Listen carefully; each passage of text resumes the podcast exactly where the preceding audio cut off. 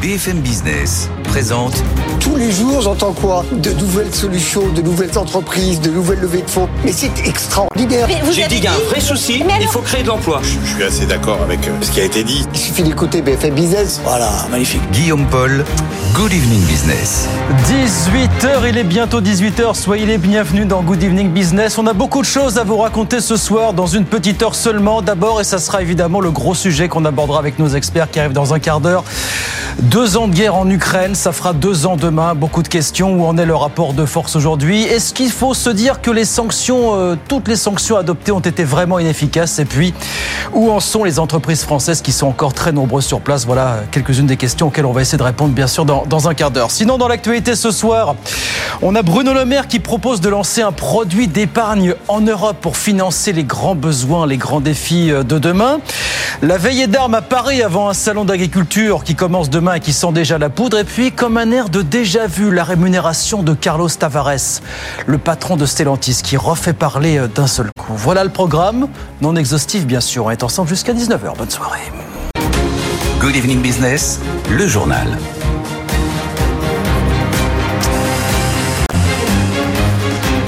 Donc c'est quelque chose qu'on dit souvent, d'un côté trop d'argent qui dort, trop d'épargne qui dort, et en face tellement de besoins. C'est vrai en France, c'est vrai aussi à l'échelle de l'Europe. Du coup, Bruno Le Maire a proposé aujourd'hui de créer un produit d'épargne européen pour financer les nombreux projets et défis de demain. Caroline Morisseau. Transition climatique, intelligence artificielle, l'Europe a besoin d'investir massivement et l'argent public ne suffit pas, d'où la solution proposée par Bruno Le Maire. Lançons dès 2024 un produit d'épargne européen dont nous définirons les caractéristiques, le rendement, avec les États volontaires qui le souhaitent. L'objectif est clair, réorienter l'épargne des Européens vers le financement de l'économie. Cette épargne est abondante, 35 000 milliards d'euros au total, mais un tiers d'or sur les comptes bancaires contre moins de 15% aux États-Unis. Bruno Le Maire veut donc créer un nouveau produit plus souple et fiscalement plus attractif que le produit pan-européen d'épargne retraite créé en 2019, qui jusqu'ici n'a pas permis de réorienter l'argent des épargnants vers le financement des entreprises. Autre mesure encore, toujours pour libérer des marges de manœuvre financières. Bruno Le Maire veut mettre en place une garantie afin de permettre aux banques européennes de faire davantage de titrisation, une pratique très répandue aux États-Unis qui consiste à transformer les prêts en titres afin de les céder à des investisseurs, de quoi permettre aux banques européennes de sortir ces crédits de leur bilan, d'alléger leurs contraintes et donc de prêter davantage. Voilà Bruno Le Maire qui l'a dit, l'Europe souffre de la fragmentation de ses marchés de capitaux aujourd'hui. Le problème c'est que sa proposition de, de produit d'épargne européen n'a pas vraiment suscité l'enthousiasme du côté des, des Allemands. Évidemment, on suivra ce dossier sur, sur BFM Business. 18h02 dans l'actualité ce soir, je vous disais, on est à la veille d'un bien triste anniversaire. Ça fera demain deux ans que l'invasion russe en Ukraine a commencé. Deux ans après, que reste-t-il de la présence française côté entreprise en Russie? D'après l'université de Yale, vous avez notamment encore 24 grands groupes quand même qui sont présents sur place. Nathan Cocampo. Parmi elles, Auchan, qui justifiait encore sa présence hier lors de la présentation de ses résultats annuels. L'ensemble de nos magasins resteront ouverts car nous sommes là pour nourrir les populations de ces pays. Une présence qui pénalise fortement le groupe selon ses dirigeants et qui explique en partie la perte nette de plus de 300 millions d'euros à cause de la situation compliquée en Russie et de la chute du rouble. Même discours pour Lactalis, Bonduel, les acteurs de l'agroalimentaire. Mais la présence française est aussi maintenue dans d'autres secteurs. Vinci, Accor, Redoute, Etam. Je ne gagne pas d'argent là-bas. Nous avons gelé tous nouveaux projets ou des entreprises qui se contentent simplement de respecter les sanctions. Voilà globalement la communication de ces groupes. Un numéro d'équilibriste exercé notamment par Total Energy. 15 milliards de dollars d'actifs dépréciés, mais toujours des participations dans des projets gaziers du russe Yamal LNG. Total Energy qui explique ne pas pouvoir céder sa participation justement à cause des sanctions économiques mises en place. Voilà Nathan Cocampo, je vous le disais, on parlera largement de ces deux ans de guerre en Ukraine avec nos experts dans un instant. Comment est le rapport de force? Comment euh, va l'économie russe? Qu'on disait chancelante, elle tient toujours. Et puis bien sûr la question des entreprises françaises toujours présente sur place, évidemment. Pendant ce temps, le gouvernement français attend fébrilement, l'ouverture du salon de l'agriculture demain matin à Paris. On ne sait toujours pas si le grand débat euh, voulu par Emmanuel Macron pourra se tenir, dans la mesure où la FNSEA a décliné l'invitation ce matin. Euh, Michel-Édouard Leclerc, lui, a enfoncé le clou aujourd'hui sur Twitter. Il parle d'un coup de com' Je n'ai pas attendu, je cite, l'annonce foireuse d'un grand débat pour échanger avec des agriculteurs. Fin de citation. Ça aussi, on en parlera avec nos experts tout à l'heure aux alentours de 19h30 sur euh, BFM Business. Il est 18h05. Côté entreprise, je vous le disais, c'est donc le chiffre qui claque depuis ce matin, qui a évidemment beaucoup circulé dans les médias. Bonsoir Régine Ralèche. Bonsoir. C'est Stellantis qui nous indique que la rémunération de son patron Carlos Tavares pourrait atteindre sur 2023 jusqu'à 36,5 millions d'euros. Autrement dit, il continue de progresser alors que ces dernières années, déjà, il faisait beaucoup jaser, Régine. Hein. Oui, il augmente d'ailleurs de 56% sur un an. Alors, comment ça s'explique? Son salaire fixe et variable s'élève à 13 millions et demi d'euros, plus faible que celui de l'an dernier. Mais s'ajoute à cela un bonus de 10 millions d'euros voté lors de la création du groupe de Stellantis en 2019. Et enfin, 13 millions d'euros de bonus en action. Bonus qui, précisons-le, ne sera versé que si certains de ses objectifs sont tenus. Alors, Stellantis insiste sur le fait que l'entreprise a réalisé d'excellentes performances, l'une des meilleures de l'industrie automobile, avec une marge de près de 13% l'an dernier, ce qui a entraîné la redistribution de primes et d'intéressement à l'ensemble des salariés pour un total de 6 milliards d'euros. Il n'empêche, Carlos Tavares reste l'un des patrons les mieux payés du CAC 40. Sa rémunération a d'ailleurs déjà fait réagir syndicats et certains actionnaires, même aux États-Unis lors de la grève de l'automobile en septembre dernier où les salariés dénonçaient notamment le salaire trop important du dirigeant. En France également, en 2022, la rémunération de Carlos Tavares avait été désapprouvée lors d'un vote non contraignant en Assemblée générale.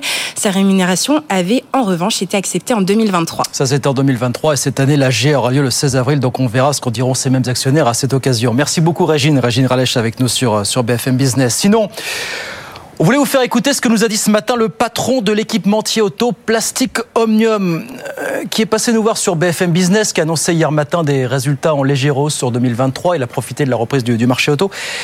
Enfin, il le dit quand même, Laurent Favre, euh, il va quand même regarder de moins en moins vers l'Europe dans les prochaines années, et plus vers l'Asie notamment. Écoutez quand l'Europe décide d'électrifier euh, les, les, les, les, automobiles, eh ben, il n'y a plus de réservoir à essence. Donc il ne faut pas s'étonner qu'on ferme quelques usines, notamment en Allemagne. Après, l'Allemagne a un problème de compétitivité comme l'Europe dans son ensemble. Ouais. Euh, L'Allemagne a un problème de compétitivité sur les coûts de la main-d'œuvre, sur les coûts de l'énergie. Euh, donc effectivement, ils, sont, ils, sont, ils ont une force d'innovation importante, ils ont une agilité qui n'est pas forcément au, au, niveau des enjeux actuels de la transformation. Et ils ont, ils ont un vrai problème de compétitivité. L'Europe pèse de moins en moins lourd dans le ouais. marché mondial parce que perd en compétitivité L'Europe importe plus de voitures qu'elle n'en exporte. On va rester fortement implanté en Europe, c'est 50% de notre chiffre d'affaires, mais ce sera moins euh, dans 10 ans que 50% de notre chiffre d'affaires. Voilà, Laurent Fab, directeur général de Plasticomium ce matin sur BFM Business. Et puis alors, c'est pas le premier grand pas du genre pour l'humanité. Mais quand même, figurez-vous qu'une sonde américaine s'est posée la nuit dernière sur la Lune. La nouveauté, cela dit, c'est que c'est la première fois qu'une entreprise privée réalise cette performance. Jean-Baptiste Huette. Les États-Unis font coup double. D'abord, ils retournent sur la Lune après 52 ans d'absence et surtout, ils y reviennent grâce à une entreprise privée, Intuitive Machine, une start-up texane fondée en 2013 qui a envoyé son alunisseur grâce à SpaceX. C'est une première historique. Jamais jusqu'à présent une entreprise privée était parvenue à se poser sur la Lune et surtout à se poser proprement, sans crash. C'est avant tout une prouesse technique et scientifique. Le site d'atterrissage se trouve à environ 300 km du pôle sud de la Lune, une zone qui contient de l'eau sous forme de glace, et justement, cela pourrait être un futur site d'atterrissage pour la mission Artemis vers 2026, le retour de l'homme sur la Lune. On peut s'attendre dans les années qui viennent à ce que ces petits atterrisseurs, qui sont des petits cargos, se multiplient pour livrer du matériel et des instruments sur la Lune à des coûts bien inférieurs à ceux des agences spatiales. Dans le cas présent, c'est une mission à 118 millions de dollars. Voilà, première alunissage d'une société privée. Elle est américaine. Jean-Baptiste est avec nous sur BFM Business. 18h09. On va sur les marchés retrouver Étienne Braque depuis Euronext à la Défense. Bonsoir Étienne. Alors on a raté la Lune, on va appeler ça la Lune parce que c'était le Bonsoir. prochain objectif, les 8000 points. C'est pas passé loin là Étienne ce soir encore. Hein Ah oui, puisque vous avez un CAC 40 qui a touché 7976 points en séance. Donc vous voyez, il manquait juste 24 points pour toucher ce seuil symbolique des, 8000 points. Bon, néanmoins, il y a un record en séance, record également au fixing à 7966 points, plus 0,7%. Il est solide pour l'instant ce CAC 40, puisque la tendance à Wall Street est beaucoup plus molle, puisqu'après avoir gagné 16%, euh, Nvidia se calme un petit peu aujourd'hui. Donc euh, forcément, vous avez un indice Nasdaq qui fait euh, du surplace. Du côté des valeurs aujourd'hui, vous avez des investisseurs qui continuent d'acheter les records historiques de ces derniers jours. Air Liquide gagne 10% sur l'ensemble de la semaine avec sa publication, 189 euros. Record pour Stellantis à 24,60 ou encore pour Hermès à 2301 euros. Et puis à noter l'envolée de Fnac Darty hors CAC 40 qui gagne quasiment 8% à 26,50 euros avec Daniel Kretinsky qui détient quasiment 30% du capital. Et 30%, bah, c'est le seuil pour faire une OPA, donc le côté spéculatif qui revient sur ce dossier. Et donc le CAC 40 qui clôture sur des niveaux records. Huitième séance dans le vert, ce n'est pas arrivé depuis 2021. Rendez-vous compte. 0,7%. Donc pour la Bourse de Paris, ce soit 7966 points. Vous mouillez un petit peu, Étienne, sur les 8000 points. Est-ce qu'on va les chercher lundi, là, tel qu'on est parti pour vous? Allez, allez, allez, un petit peu de. Ah, je serai un peu plus prudent. Laissez-moi aller. Une 10 jours. Ah, je veux 10 jours pour aller chercher une trentaine de points. Bon, écoutez, on va peut-être souffler, effectivement, on verra ça. Et on continuera de suivre ça, évidemment, jour après jour, heure après heure, minute après minute sur BFM Business. 18h10, on vient avec nos experts dans un instant. Évidemment, on va largement parler de ces deux ans de guerre en Ukraine. Les conséquences pour les entreprises françaises présentes sur place sont-elles toujours aussi nombreuses? Est-ce que les sanctions économiques de la communauté internationale commencent à produire leurs effets ou pas du tout Beaucoup de questions à poser. On parlera aussi du salon de l'agriculture qui sent déjà la poudre avant même d'avoir commencé. Et puis cette rémunération de Carlos Tavares, ce chiffre qui a largement circulé dans les médias et qui pourrait encore valoir bien des polémiques. Tout ça jusqu'à 19h, bien sûr. À tout de suite. BFM Business présente Good Evening Business, les experts du soir. Allez, 18h13, ils sont là, nos experts du soir, jusqu'à 19h pour euh, refaire l'actualité économique du jour, du moment. Béatrice Mathieu est avec nous. Bonsoir Béatrice, euh, grand reporter économique à l'Express. L'Express dont on va voir la couverture, bah, numéro spécial consacré à ces deux ans de guerre en Ukraine. Voilà, faire payer Poutine. Et au-delà de ça, toutes les questions afférentes à ces deux ans de, de conflit. On va bien sûr largement en parler euh, ce soir sur, sur cette émission. Emmanuel Kessler est avec nous. Bonsoir Emmanuel, journaliste économique. Bonsoir Guillaume. Guillaume Autier, le patron du groupe Meilleur est avec nous. Bonsoir, Guillaume. Guillaume. Et puis Xavier Patrolin, le patron d'Albatros Capital, qui va nous rejoindre dans quelques instants, prisonnier. Euh, c'est l'aventure moderne hein, des transports parisiens, comme, euh, comme vous le savez. Euh... Certains quartiers de Paris qui sont un peu bloqués là en ce moment. Paraît-il, particulièrement, avec comme ça. L'aventure, que voulez-vous? Euh, nous allons parler de ces deux ans de guerre en Ukraine. Ça fera donc euh, deux ans demain. Bonsoir Xavier. Voilà, le voici qui arrive, président Albatros Capital. Merci de, de, nous rejoindre. Deux ans de guerre en Ukraine euh, demain. Nouveau train de sanctions, notamment annoncé par Washington aujourd'hui. On va écouter, tiens, Vladimir Poutine qui euh, remerciait les soldats, l'armée russe pour le travail déployé sur les terrains. Écoutez, le président russe, c'était ce matin à Moscou. Les soldats et les officiers russes perpétuent dignement les glorieuses traditions militaires. Les participants à l'opération militaire spéciale sont aujourd'hui au premier plan.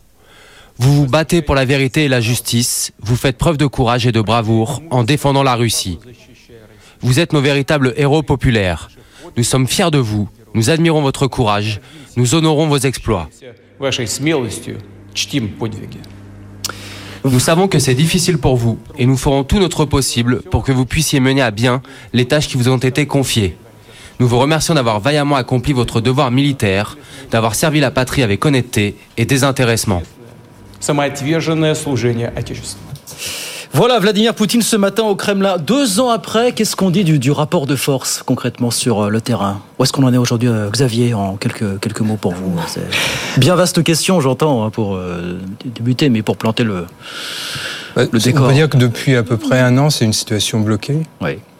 Euh, alors, où on en est du, du, point de vue du bilan humain, c'est assez terrifiant. Hein. Il y a à peu près 150 000 combattants qui ont été tués de part et d'autre. Je, je, passe sur les victimes, enfin les, les blessés multiplié par deux, par trois.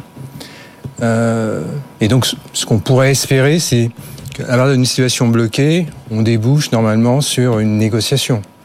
C'est ça l'enjeu. Alors, manifestement, de part et d'autre, euh, pour toute une série de raisons, euh, on ne souhaite pas pour l'instant aller à la table de négociation. Alors, peut-être que du côté américain, c'est en train de changer, mm. parce qu'on alimente les positions des uns et des autres. Euh, mais peut-être du côté américain, c'est en train de changer. Alors, la perspective, c'est probablement que à la fin de l'année, avec l'échéance électorale américaine, quand bien même euh, Joe Biden serait réélu, euh, on passe justement dans cette étape-là, une phase de, de négociation qui peut être très longue, mais qui permettrait d'une certaine façon de, de, stabiliser, pas au sens territorial, mais de stabiliser au mmh. sens euh, militaire du terme. Béatrice Mathieu, l'échéance américaine, euh, ça peut être un game changer dans ce conflit pour vous, finalement Ah ben oui, oui, moi je pense qu'il y a, y a une fenêtre euh, là jusque finalement... les élections européennes. Oui. Euh, et puis euh, le changement à la tête euh, de, la Hongrie qui va prendre la place de la Belgique comme à la, présidence de, l'UE. Il y a une fenêtre pour que des choses se passent en fait, qu'on aille plus loin. Alors moi je pense qu'aujourd'hui il ne faut surtout pas parler de négociation parce qu'on ne peut pas aujourd'hui se permettre de négocier avec Poutine. C'est pas c'est pas quelque chose qui est qui est on comprend que les États-Unis poussent dans ce sens, euh, certainement dans la perspective des élections, et parce que euh, ils, ne, veulent plus euh, continuer à financer autant, et on voit bien ce qui se passe au Congrès. mais l'Europe aujourd'hui a un rôle capital, je dirais même historique, même pour sa l'essence même de la construction européenne d'ici le mois de juillet, d'apporter tout son soutien financier militaire euh, à l'Ukraine, parce que aujourd'hui c'est euh, difficilement entendable de pouvoir euh, négocier avec le régime de Vladimir Poutine. actuel, oui. Emmanuel Kessler. Ah, en deux ans, la situation s'est enlisée. ni les déclarations tonitruantes de Vladimir Poutine au lancement de cette opération spéciale, quand il dit de cette guerre d'invasion, ne se sont réalisés. Hein. Il n'a pas envahi euh, la totalité de l'Ukraine comme on avait pu le penser, enfin comme il avait pu l'espérer au tout début de cette offensive, qui s'est révélée beaucoup plus compliquée pour euh, pour lui euh, que prévu. Et en même temps, côté ukrainien, ce qu'on a appelé à un moment les espoirs de la contre-offensive n'ont pas non plus donné les, les, résultats espérés. donc, on se trouve effectivement dans une situation qui semble totalement enlisée et où je suis de partage avec Béatrice l'idée qu'il n'y a pas de solution politique à court terme, parce que comment un, on pourrait négocier avec Poutine. Deux, admettre, même pour un Européen, qu'une partie du territoire ukrainien se trouve euh, euh, amputée pour euh, peut-être des décennies. Donc, parce que là, c'est le cas. Enfin, il y a quand même, bon, le, front tient à peu près, il reste stable pour l'instant, mais il y a une partie du territoire de l'Ukraine qui est occupée par, par la Russie. Donc, on est probablement parti pour quelque chose de, qui va durer encore longtemps. L'aide européenne, elle est indispensable et c'est un message fort que l'Europe envoie, mais on s'aperçoit aussi que euh, elle est complexe à mettre en œuvre, que les matériels militaires qui sont livrés sont pas forcément toujours efficaces, que ça va pas tout à fait assez loin. D'ailleurs, le président Zelensky le dit, qu'il faudrait de l'assistance humaine parfois, que les matériels ne sont pas tout à fait adaptés au terrain. Donc tout ça est bien, il faut le continuer. Évidemment, l'élection américaine, euh, si Trump euh, devait l'emporter, ça rebattrait les cartes euh, dans, un mauvais sens. Mais, mais moi, je crois que à l'heure où on se parle, on, on est plutôt encore sur la perspective d'un conflit mm. très long, d'autant que économiquement, la Russie le supporte très bien. On, va en parler dans, quelques instants. Dans un instant, Guillaume Mottier, comment Oui, moi je rejoins ce pessimisme. Hein. je pense que la situation, elle est assez inextricable en réalité. L'enlisement qu'on constate euh, depuis deux ans, euh, on ne voit pas vraiment de raison de le faire, de le faire évoluer. Effectivement, il y a des, des, échéances électorales, mais je dirais si les États-Unis avaient détenu les clés de cette crise, au fond, c'est pas une élection qui aurait changé les choses. Fondamentalement, je ne vois pas d'éléments exogènes euh, qui puisse faire évoluer les choses. Au fond, le, vrai, euh, la vraie clé et le vrai nœud, c'est la situation intérieure russe. Et ça, évidemment, dans quel délai les choses peuvent-elles évoluer? Est-ce que c'est un an? Est-ce que c'est dix ans? C'est très difficile de dire, mais dans l'immédiat, on va parler des, sanctions économiques qui sont en réalité assez peu efficaces.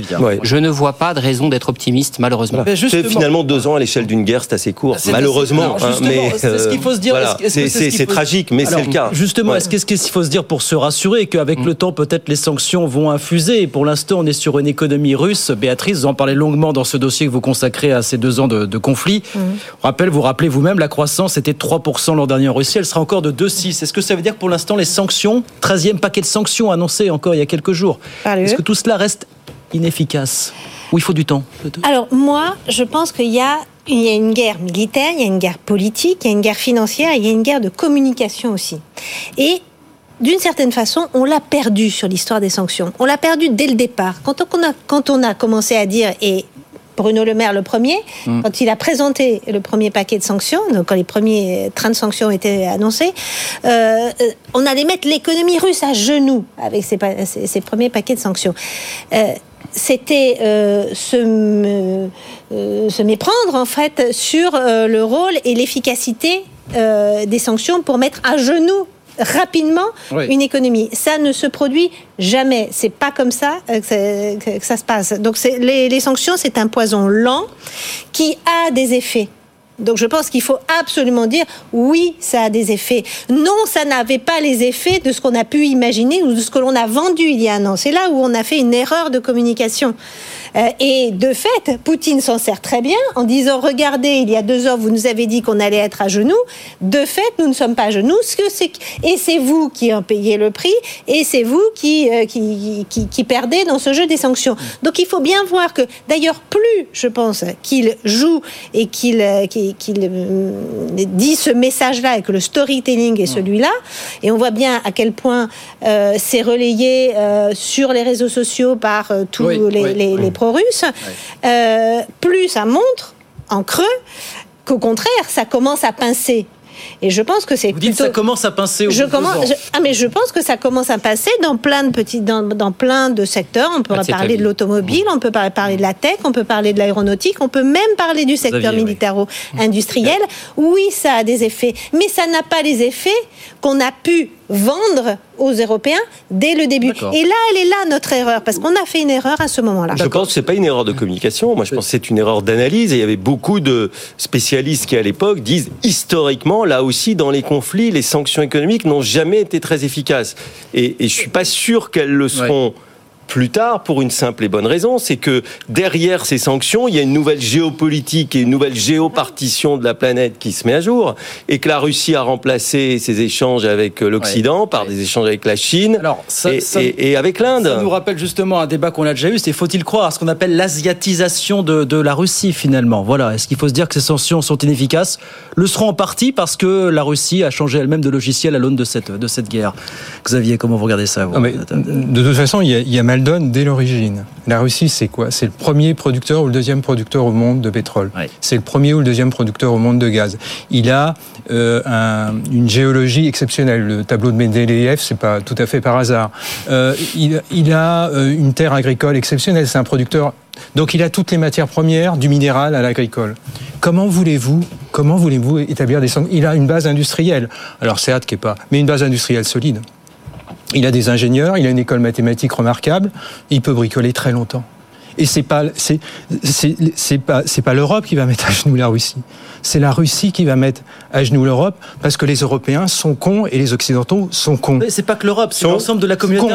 C'est ouais, con, con, ils sont, c'est de la connerie. C'est la stratégie. Non, parce que c'est il fallait quand même. La stratégie que nous mettons en œuvre, c'est une position morale. mais vous voulez dire quoi Qu'il ne fallait pas mettre de, pas faire de En tout cas, pas de cette façon-là. Bien sûr. De faire de quelle façon? De continuer à dealer avec avec. Ah, de continuer à dealer. Mais bien sûr. Mais on pouvait pas faire. Vous allez négocier. Mais vous allez. Il y a aussi une dimension symbolique. Il y a une dimension politique. Très bien. Moi, la question qu'on me pose, la question qu'on me pose, elle non, non, mais continue, continue sur Elle n'est pas du tout symbolique, ni morale, ni même philosophique. Là, je vous rejoindrai. Elle est du point de vue économique. le développement, je, je, vais le redire, je l'ai dit la semaine dernière, le développement industriel de l'Europe s'est construit, de l'Europe occidentale, s'est construit sur la base industrielle russe au cours du 19e et du 20e siècle. Vouloir le séparer, c'est le rêve. C'est le rêve des géopoliticiens américains. C'est leur rêve pour empêcher une autonomie européenne. Mais euh, si notre construction, notre planification dans le combat que nous avons contre la Russie, c'est de dire nous allons établir un mur, un mur définitif, parce que les, liens, les liens euh, de gaz, de pétrole vont être définitivement rompus. Alors là, nous nous préparons des temps extrêmement durs. Et d'ailleurs, on le voit. quand vous faites un sondage dans la rue, les gens disent oui, c'est très bien le soutien à, à l'Ukraine, mais du point de vue des conséquences inflationnistes, du point de vue de la destruction de valeur regardez simplement les industriels européens. Ils sont en train de dire quoi aujourd'hui? Ils sont en train de dire que, la, que le, les coûts énergétiques en Europe sont en train d'exploser, conséquence du conflit russo-ukrainien, conséquence... conséquence d'une extrême dépendance de l'Allemagne qui s'est mis elle-même dans ce... Mais c'est pas la conséquence. C'est la conséquence de nos propres choix et de certains choix des politiques. Donc c'est pas la conséquence. C'est exactement ce que je dis. Alors, non, c'est pas tout à fait ce que vous dites. Les Allemands nous ont poussé peut-être dans cette nous sommiers et donc la stratégie, la tactique que nous mettons en œuvre. Nous, ne nous sommes l'Allemagne, si on prend le cas de l'Allemagne, on, ne va pas vassaliser l'économie européenne sous prétexte que euh, nous aurions eu une dépendance à Vladimir Poutine. Vous choisissez un autre vassal, c'est le vassal américain. Eh ben, je suis désolé. Moi, entre deux camps, celui de la liberté, celui de la dictature, très bien, entre quelqu'un qui tue Alexis Navalny et ce qui fonctionne malgré tout comme une démocratie, avec ses avec ses euh, ses défauts et ses imperfections, je choisirais toujours le camp de la démocratie, du point de vue auprès de vie humaine, parce que par moment, du point de vue il faut, il faut savoir du point de vue mener une guerre pas pour un certain nombre d'idées. Guillaume Mottier, alors Guillaume Mottier, on continue. Guillaume Mottier. Moi, j'ai un point de désaccord et un point d'accord avec ce que vient de dire Xavier. Le point de désaccord, c'est que je pense que les sanctions, évidemment, il fallait les prendre. C'est évident que dans, dans la situation dans laquelle nous sommes, pour, pour des raisons politiques, symboliques, il fallait évidemment prendre ces sanctions. Le point d'accord, c'est qu'en effet, ces sanctions sont inefficaces et en réalité pas seulement à court terme. C'est pas c'est pas une question de durée, c'est pas une question d'attendre. Je pense qu'il y a des raisons structurelles, qui est celle que vous avez dite. La Russie, en fait, est très largement autosuffisante industriellement en termes de matières premières. Mais pas du tout. Évidemment, elle a des relations économiques avec la Chine qui font que même sur la partie industrielle, eh bien ces relations peuvent lui euh, pour enfin peuvent lui fournir son tel manque. Je dirais d'ailleurs, elle a une population qui est aussi assez habituée à l'économie de pénurie, qui est résiliente, voilà. très résiliente. Et enfin, dernière chose, beaucoup des mesures de sanctions qui sont prises sont en fait des mesures de gel des avoirs qui portent sur les yachts et les comptes au Luxembourg ou en Suisse euh, des oligarques. C'est très bien symboliquement, ça fait un très beau reportage. Ça n'a évidemment aucune espèce d'impact sur l'économie russe. Donc ces sanctions finalement ont plus un rôle symbolique, mais pas d'impact, je pense, ni à court ni à long terme. Béatrice. Alors là, sur le sur la Russie, la situation de l'économie russe qui est euh, industriellement indépendante, je suis assez perplexe avec ce que vous ce que vous dites quand on voit les, les, les flux euh, les flux d'échanges. Donc ça c'est pas c'est pas vrai en fait. Euh, quand on regarde la situation du secteur automobile, quand on regarde la situation de l'industrie aéronautique, qui manque cruellement euh, de, de pièces détachées, s'ils étaient indépendants, s'ils étaient indépendants du secteur d'Atex, s'ils étaient indépendants de tous les secteurs des semi-conducteurs, des puces, etc., ça serait. En réalité, c'est pas vrai. Donc effectivement, il y a une partie de substitution qui se fait vers euh, l'Asie. Quand on regarde sur les chiffres de 2023, 60% des les importations euh, russes viennent de Chine entre mm. janvier et octobre 2023. Donc effectivement, une, bascule qui est extrêmement rapide. Euh, c'est à noter. Peut-être qu'on s'est trompé sur la capacité, effectivement, de la Russie à, euh, à basculer très très rapidement ces échanges et de passer de l'Union européenne vers, vers l'Asie. Ça, c'est vrai. et et il y a tout un, système de nouvelles routes commerciales, de contournement qui ont fait de l'Asie centrale et de tous les pays en stock existants, notamment euh, des zones de réexportation. Et on voit bien qu'il y a des entreprises occidentales qui contournent euh, ces sanctions. Euh, mais je pense que là où l'approfondissement des sanctions est nécessaire, et c'est ce qui, c'est vers ce quoi nous, nous, allons à la fois aux États-Unis et à la fois en Europe, c'est dans les sanctions, sanctions secondaires Qu'est-ce que ça veut dire des sanctions secondaires? C'est-à-dire, je prends un exemple très simple, euh, une entreprise française, européenne, ne pourra plus acheter sous peine de tomber sous les sanctions de produits d'une entreprise chinoise, mettons, ou thaïlandaise ou vietnamienne, etc., si ce produit est à des intrants russes. Mais comment vous faites pour les hydrocarbures qui sont non, mais là, je ne parle pas Je ne parle pas d'hydrocarbures. Je, parle, je parle pas des hydrocarbures. Je crois que la Russie les exporte vers l'Inde. L'Inde raffine ses produits. Pour les et l'Europe rachète ce produit D'accord. C'est la même chose pour les diamants. Par exemple, il y a des sanctions secondaires qui vont être appliquées euh, dès euh, la mi-2024 sur le diamant. Euh, ce qui a un effet assez puissant, c'est parce que l'entreprise chinoise en question, mm. alors il y aura des contournements parce que tout, il y aura des trous dans la raquette évidemment, mais l'entreprise chinoise en question, là, prend le risque de se voir fermer non seulement le marché américain, mais aussi le marché européen. Vous pensez qu'il y a pendant longtemps, ils vont, la Chine va continuer à préférer le marché a préféré le marché russe plutôt que le marché européen et le marché américain On va poser ça aux Chinois, nous, Européens, vous croyez? Mais les Américains, c'est ce qu'ils veulent faire. Mais les Américains sont en train de préparer ça. C'est nous, Européens. Oui, mais les Européens. Ah, mais les Européens suivront les Américains sur les sanctions secondaires. Donc encore un gros Ah, paquet de, mais, gros ah, mais paquet je de pense sanctions à pour vous pour les il y a- ça, euh, la, la, pro- la- la question des sanctions va être approfondie dans la, ça va être approfondi dans la, la, la longueur en fait des sanctions plutôt que dans la largeur des secteurs. Après, nous n'avons pas fini. Très primaire vite, ou euh, secondaire, moi je crois que c'est vrai que les sanctions ne sont pas des armes efficaces, mais qu'elles sont néanmoins nécessaires parce qu'à un moment, euh, j'allais dire, il faut choisir son camp. Voilà. Absolument. Good Evening Business, les experts du soir. Allez, 18h33, nos experts sont là, Xavier Patrolin, Béatrice Mathieu, Emmanuel Kessler et Guillaume Mottier. On voulait dire encore un petit mot de la, du conflit russo-ukrainien pour parler un petit peu des entreprises françaises. Il y a un chiffre qui a circulé. Vous en parlez d'ailleurs, Béatrice, dans ce dossier que vous consacrez avec l'Express à ces deux ans de, conflit. C'est l'université des Yale qui nous dit il y a encore notamment quelques 24 grandes entreprises françaises qui sont présentes sur place. Alors certaines n'en démordent pas, elles sont là, elles veulent rester. D'autres sont attentistes. D'autres commencent à dire? Apparemment ça devient compliqué de jongler entre les sanctions internationales précisément et la pression amicale du Kremlin pour prendre quelques libertés avec ces sanctions. C'est pas simple hein, aujourd'hui. Bah non, c'est pas simple. Alors c'est vrai qu'il y, a- il y a trois catégories en fait. Il y a celles qui sont parties tout de suite, on Ouais. va dire Société Générale en prenant une grosse pomme, très grosse pomme. Renault, a- Renault. Société Générale.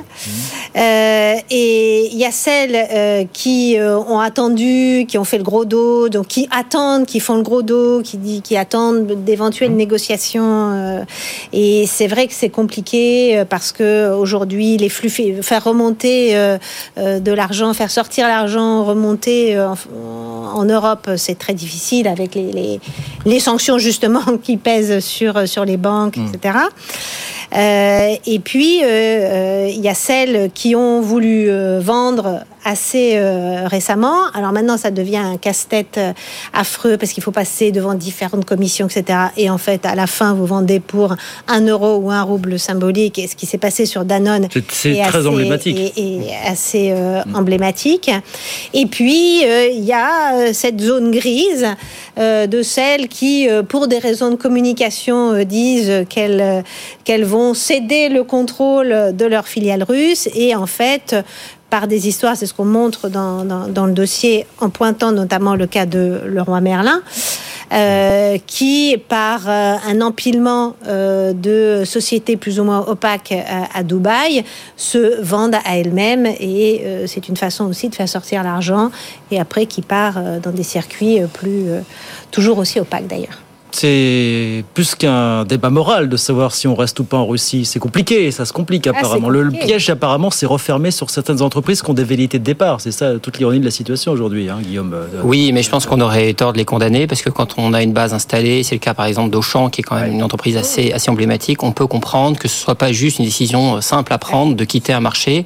Et donc je pense que chacun fait un peu, un peu au mieux.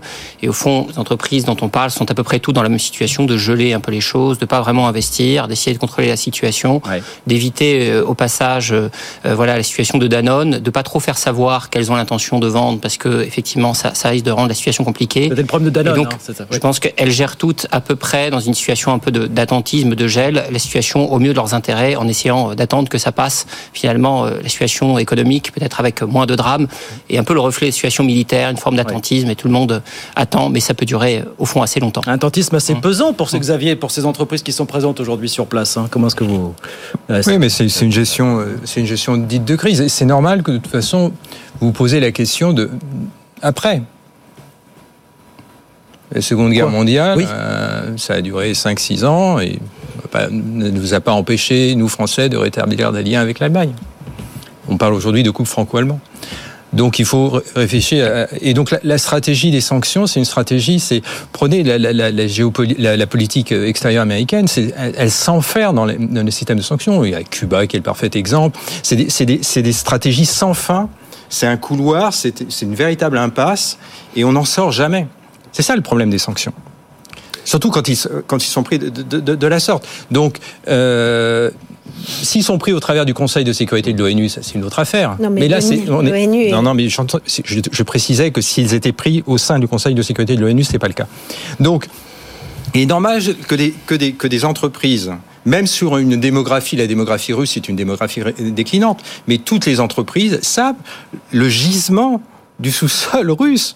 Donc toutes les entreprises européennes savent que de toute façon, on rétablira un Monsieur, moment. c'est une question de souveraineté européenne, c'est une question de sécurité européenne. Vous parlez un souverainiste. Donc, Euh, euh, je bah, peux vous- alors, peux- je ne comprends pas Bah, votre position. eh ben, alors. On fera une mise au point plus tard. Bah, je ne mais, comprends pas euh, votre position. mais souvent, le, le souverainisme, d'ailleurs, assez Emmanuel proche d'une attitude extrêmement conciliante vis-à-vis de la Russie. On Mais se ça- demande ça pourquoi.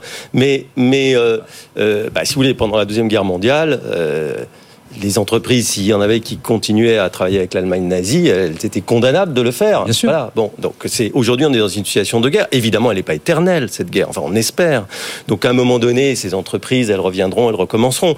En revanche, là où je suis d'accord, c'est que pour ce qui est des entreprises russes, effectivement, des entreprises françaises qui sont en Russie, il faut regarder les choses avec un peu de nuance parce que si c'est euh, pour un retrait un peu unilatéral où l'actif se trouve bradé finalement dans l'intérêt des Russes eux-mêmes, Vous manifestez qui des récupèrent départ. des oui. enseignes qui Oui. fonctionnent Vous manifestez des pour un coût départ. euh, quasi nul. Et des, et des usines qui Euh, étaient, euh, on peut oui. prendre le cas de Michelin, ils avaient Voilà. des usines ultra performantes où il y avait beaucoup Euh, là, finalement, vous allez donner un avantage à celui que vous voulez sanctionner. Donc, ce serait une mauvaise attitude. Donc, il faut, il faut regarder ces choses avec prudence. C'est vrai que, bon, c'est de, de la part de, de la famille Mullier, euh, ça peut surprendre un peu. Le bashing est terminé. Voilà. Du bon. bashing, c'est fini. Euh, mais mais je, je pense que euh, c'est- là pour le coup on est face à des réalités assez complexes et qui le, le mieux peut être l'ennemi du bien. Voilà. Voilà pour ces deux ans de guerre. On est obligé d'avancer un petit peu. Malheureusement, on a d'autres sujets à voir. Voilà donc pour ces deux ans de guerre, ça sera donc demain la, la date anniversaire, si l'on peut dire, 24 février. Pendant ce temps, le gouvernement qui attend donc fébrilement, je vous le disais, l'ouverture du salon de l'agriculture demain matin. Il n'y aura pas de débat euh, autour d'Emmanuel Macron puisque la FNSEA euh, n'en a pas voulu ainsi. Ça a été confirmé il y a une 10 minutes, un quart d'heure à peu près par, par l'Elysée. Écoutez quand même euh, Arnaud Rousseau, le patron de la FNSEA, qui disait ce matin, j'y vais pas. Ça plantait assez bien le décor de ce que pourraient être les prochaines heures. Malgré tout, écoutez Arnaud Rousseau, tiens. L'idée que les agriculteurs puissent exprimer leur colère au président de la République nous paraissait important pour qu'il entende les réalités de la colère profonde qui existe sur le terrain à la FNSEA, mais, mais bien au-delà. Et je le dis depuis le début, ce sujet ne concerne pas que la FNSEA.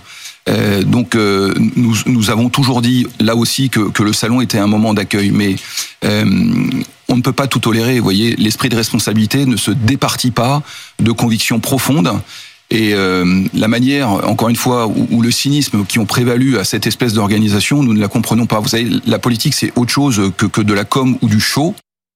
Je ne sais pas ce qui va se passer, on ne sait pas ce qui va passer demain, mais je me demande si le- la teneur de ce qui va se passer des images ne peut pas constituer un nouveau tournant dans ce quinquennat. En tout cas, quelle erreur, euh, quel couac de communication Là, oui. politique incroyable. On avait eu quand même un Premier ministre, Gabriel Attal, qui s'était forcé lors de sa conférence de presse de, de reprendre un certain nombre de demandes de la FNSEA, d'avoir une forme d'empathie. Ça n'a pas été jugé suffisant, mais enfin, on a vu... Voilà. Et... et ce, ce début d'effort a été totalement gâché. Alors, qu'est-ce qui s'est passé à l'Élysée pour qu'on en arrive à inviter ce soulèvement de la terre c'est ça aussi qui a entraîné le refus de la FNSEA de venir, C'est quand même, ça, ça, fait preuve d'un amateurisme. Par ailleurs, je pense qu'il y a autre chose, mais on pourrait y revenir, c'est c'est que les, les grands débats, les grandes initiatives de euh, les shows d'Emmanuel Macron ont, ont fini par lasser un peu. Les gens n'y croient plus beaucoup. Il y a eu ce grand débat qui a débouché oui, finalement sur certes des, des mesures coûteuses financièrement, mais peu de réponses euh,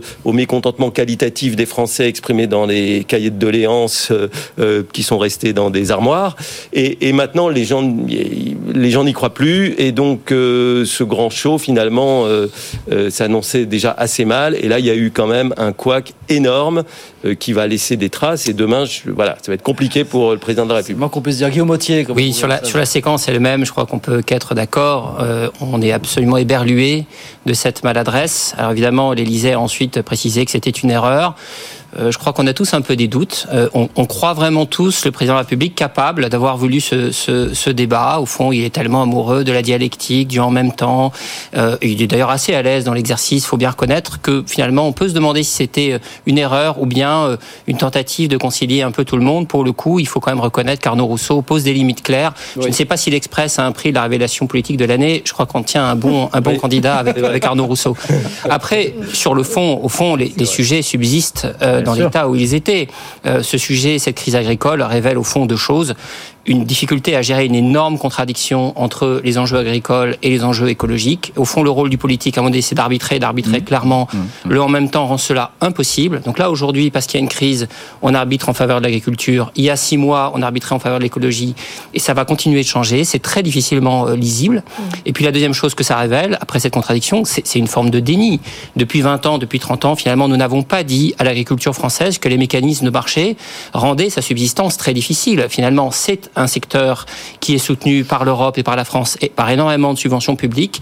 Et on fait croire que ce sont des mécanismes de marché combinés à finalement euh, euh, des comportements un peu sympathiques, de circuits courts et d'acheter ces, ces, tomates euh, au village d'à côté qui vont sauver l'agriculture française. On ment à l'agriculture en disant ça. Il faut arrêter de lui mentir. On ment à l'agriculture depuis des dizaines d'années. Comment mm. voulez-vous maintenant répondre à des agriculteurs qui vous disent on veut du concret là tout de mm. suite maintenant? C'est une mission absolument impossible, Béatrice. Ben, moi non, mais je suis tout à fait d'accord avec ce que vous venez de dire. Quand on regarde, en fait, le problème de l'agriculture française est là où, où on attaque maintenant les traités de libre-échange, etc. C'est pas le problème des traités de libre-échange, c'est le problème de la concurrence française, de la sous-performance, de la sous-compétitivité de l'agriculture française par rapport à nos voisins européens. Mm. Donc c'est patent dans, dans tous les secteurs. Le fait que euh, on est aujourd'hui euh, dans énormément de sous-branches de l'agriculture, un déficit commercial avec quasiment tous nos voisins européens. La grande force verte européenne, maintenant, c'est plus la France, c'est l'Allemagne. C'est quand même délirant. Alors, on, reste euh, excédentaire sur la balance commerciale agricole. On reste excédentaire, mais, oui. Grâce, grâce au vin, etc. Mais quand mm. vous prenez des, dans, le, lait, dans la viande, dans les fruits, etc., par rapport à l'Union européenne, vous êtes déficitaire. Mm alors qu'on était euh, largement excédentaire auparavant. Donc il y a un problème de compétitivité de l'agriculture française. Et, euh, effectivement, on, ment aux agriculteurs depuis des années. Xavier, Xavier Patrolin. Alors c'est un débat qu'on a eu euh, ces derniers vendredis. Qu'est-ce qu'on répond aux ces agriculteurs qui demandent encore du concret malgré les différents trains d'annonces qui sont survenus depuis 15 jours, 3 semaines Voilà, finalement. Malheureusement, on ne peut pas leur en donner. Voilà. On ne peut pas leur en donner. Au sein de la construction européenne, c'est totalement impossible. Le projet européen, du point de vue, euh, du point de vue alimentaire, est un projet décroissantiste c'est clairement assumé par ses pères fondateurs.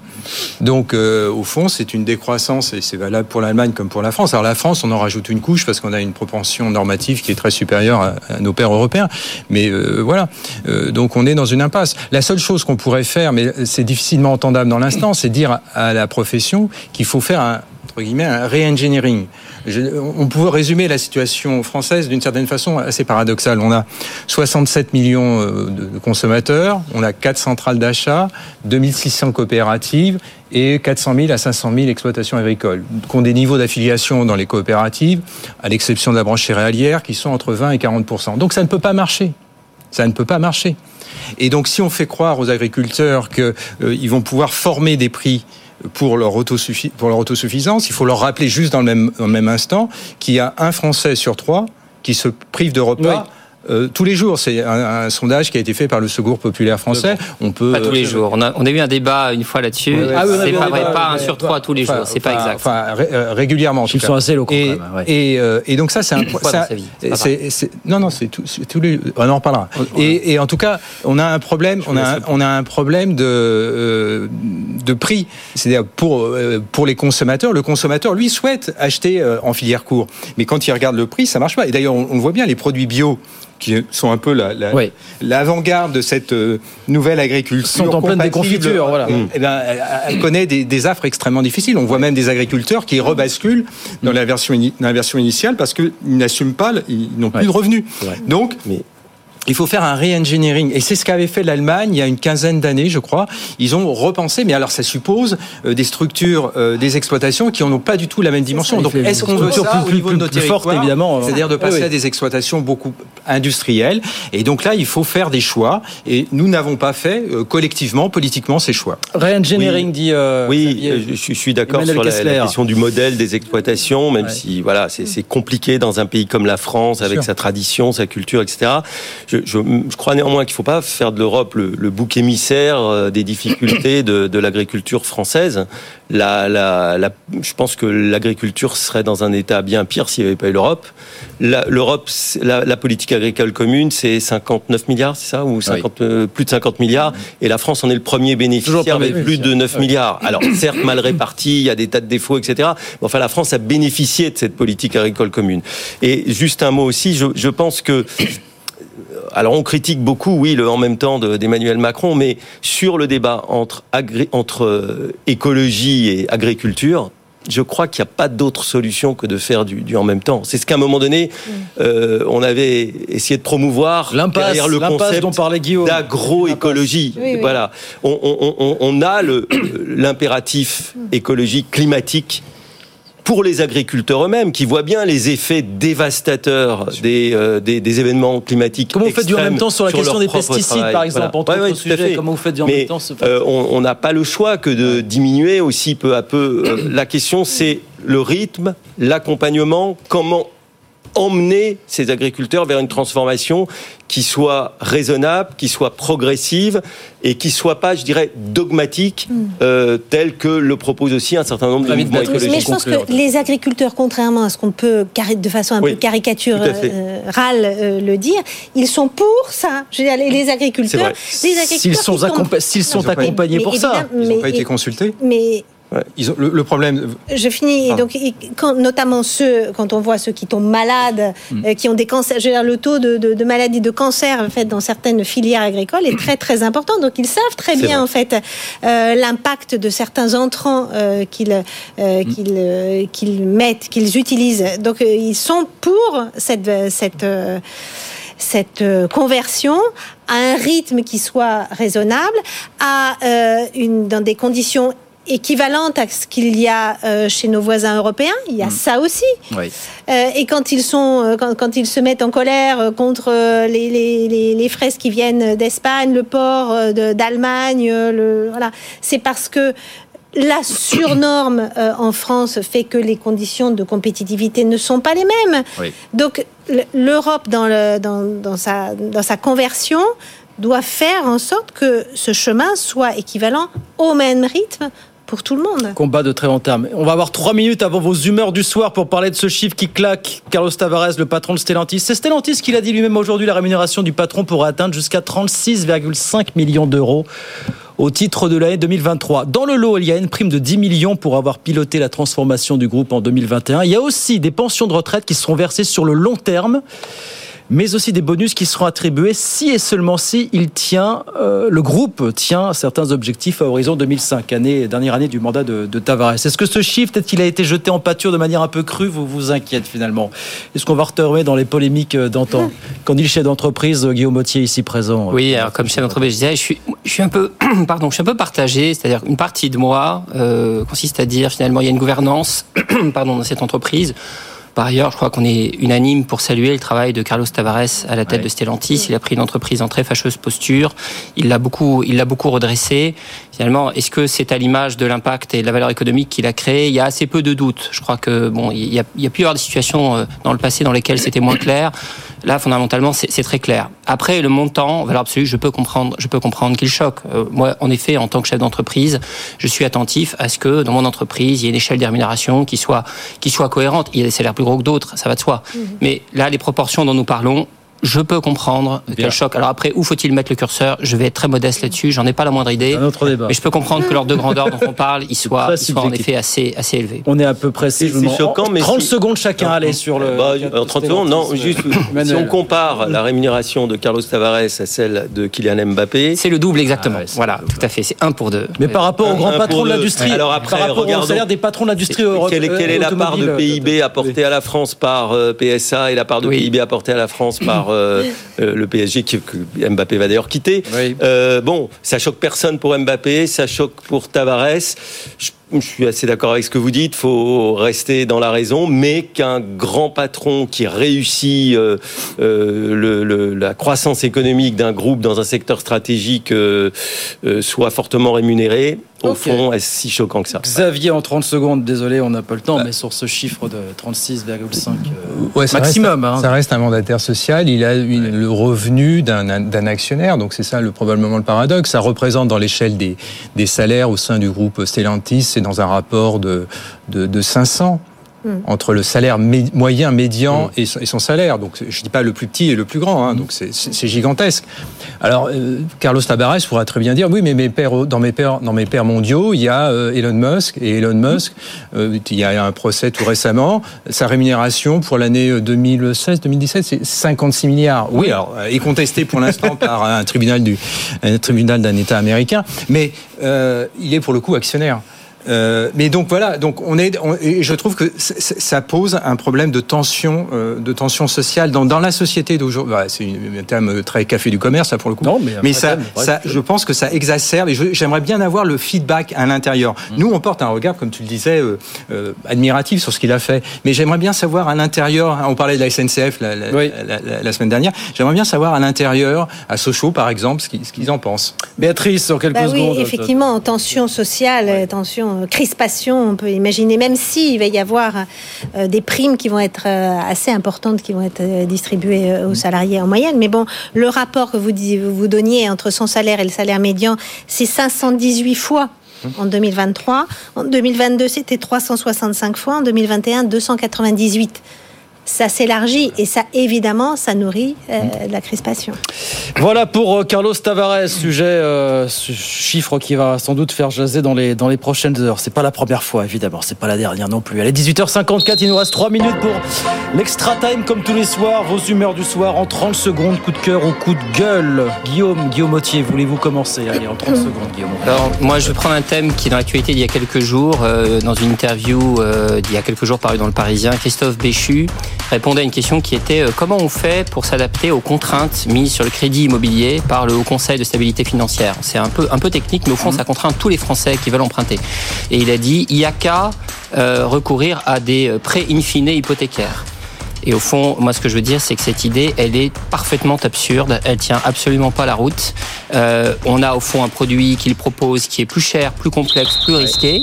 Et par rapport à une règle dont il constate lui-même qu'elle est absurde, au lieu de proposer d'abroger la règle, on est euh, dans, un, dans une ère de simplification, paraît-il, il propose un produit pour la contourner. Donc, euh, comme dirait Juliette Armanet, euh, il n'y a rien qui va. Bon, on n'a pas compris exactement en quoi consistait ces prix in fine. Ça reste un petit peu euh, abscon pour le coup. Attention, parce que Juliette Armanet, elle s'est Oui, oui. un peu taclée. Il y a des choses aussi euh, plus peu répréhensibles. Béatrice, allez, 30 secondes pour Bon, vous. bah, moi, je vais. Alors, revenir, je vais revenir sur euh, l'Ukraine et la Oui. Russie en disant que euh, les États-Unis poussent dans le sens et l'Europe, l'Europe freine sur la saisie des actifs de la Banque centrale euh, de Russie.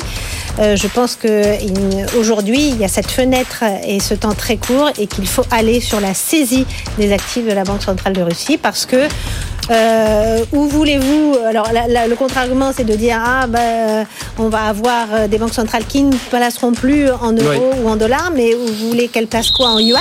Allez chercher le trésor de guerre, en quelque sorte. Voilà pour le coup de gueule de Béatrice. Xavier, Xavier Patrolin, c'est à vous. Allez, en 30 secondes. Ouais, alors on va, on- on va parler euh, quelque chose qui va nous va pas nous élever par rapport au débat d'aujourd'hui, mais on va parler de la Lune. Il y a eu un alunissage d'une sonde. Alors, et- et c'est- qui est très étonnant, c'est la première sonde privée qui a aluni sur, euh, sur la Lune. Ceci après euh, un demi-siècle de fermeture du programme Apollo.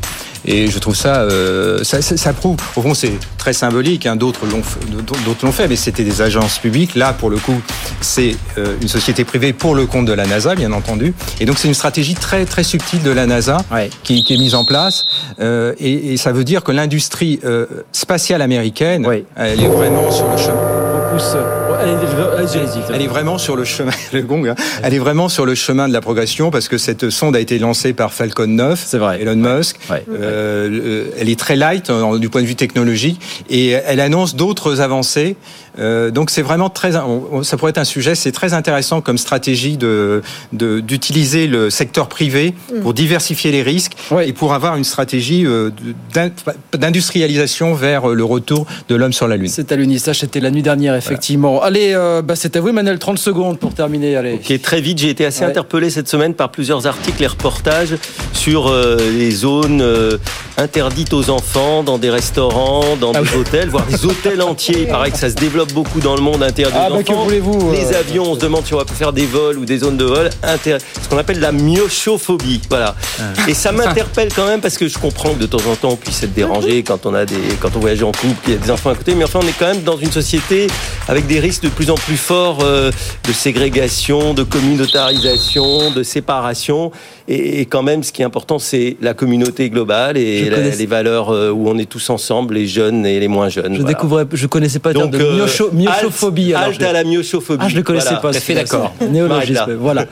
Merci à tous les quatre. Béatrice Mathieu, grand reporter à l'Express, et donc euh, ce numéro spécial de l'Express, hein, faire payer Poutine en kiosque depuis euh, hier. Xavier Patrolin, président de Batros Capital. Guillaume Autier, PDG du groupe Meilleur et puis Emmanuel Kessler, journaliste économique. Merci beaucoup. Les pionniers chez Fred Mazella dans un instant. Puis ce soir, 22h, c'est euh, la France au défi avec euh, Thomas Asportas qui reçoit euh, ce soir Sébastien Maillard pour La République en marche. Rendez-vous, Sylvain Maillard, pardon, ce soir à 22h sur BFM Business. Très bonne soirée. À lundi 18h avec plaisir. Good Evening Business. Actu, experts, débat et interview des grands acteurs de l'économie.